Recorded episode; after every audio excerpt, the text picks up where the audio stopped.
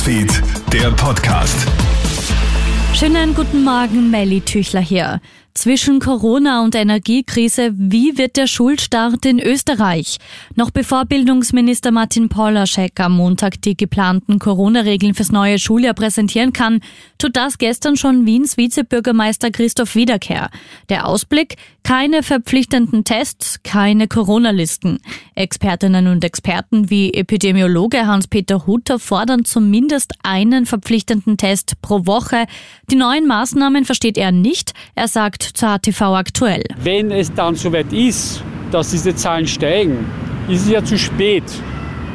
Und dann beginnt man wieder reaktiv zu handeln, wie wir es eh die letzten zweieinhalb Jahre gehabt haben.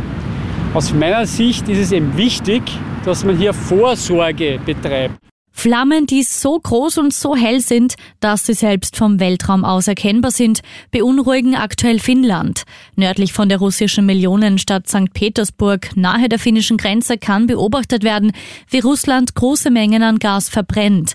Von diesen Mengen könnten täglich eineinhalb Millionen Haushalte versorgt werden. Für Wissenschaftlerinnen und Wissenschaftler ist das ein Umweltdesaster. Gazprom hat bislang noch keine Stellungnahme zu den Gründen der Vernichtung dieser Gasmengen veröffentlicht. Und ein Blitzschlag tötet zwei Radfahrer in der Nähe von Turin. Gestern Nachmittag entdeckte ein vorbeifahrender Autofahrer die beiden Leichen in einer Kurve und alarmiert sofort die Polizei.